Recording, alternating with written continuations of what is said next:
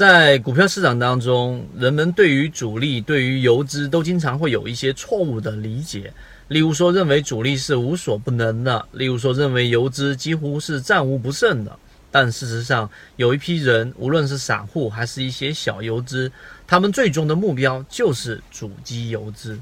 那么今天我们就来聊一聊主机游资到底怎么去做啊？其实今天有一位非常资深的九零后的老股民，然后来到了这一个我的身边，是我的好朋友。然后呢，他就去讲了一个近期他在不断的去研究的一些成果。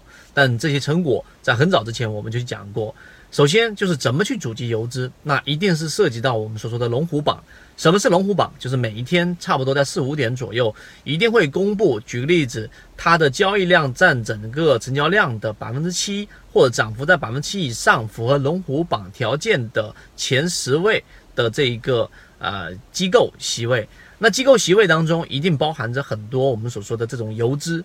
那其中有一些特点，今天我跟他去聊的过程当中说了一下，呃，然后今天我拿出来给各位去做一个分享。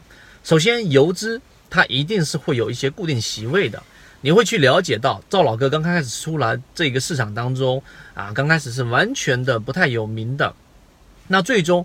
到后面，随着他一站一站的成名之后，资金体量越来越大之后，会有很多的券商公司专门去找这些游资大佬，或者是游资级别的人物去找他入驻他的席位，提供非常低的这一个呃交易费用佣金，然后呢，并且车送车往，并且给最好的环境给他进行交易。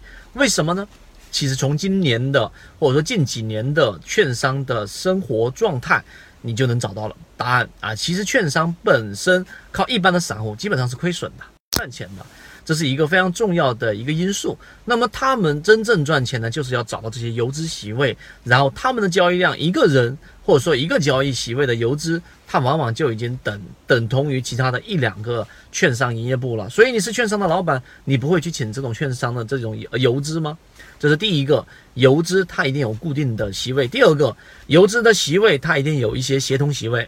举个例子，最有名的这一个欢乐海岸，对吧？包括一些金田路等等，这些席位。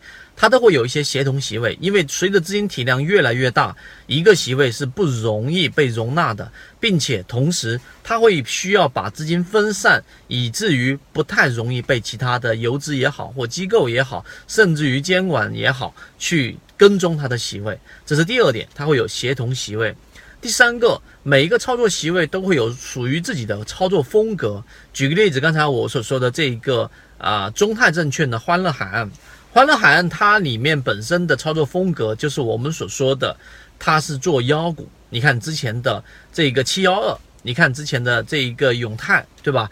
等等这些妖股，它往往进去都是以第二版、第三版的阶段阶段进去的。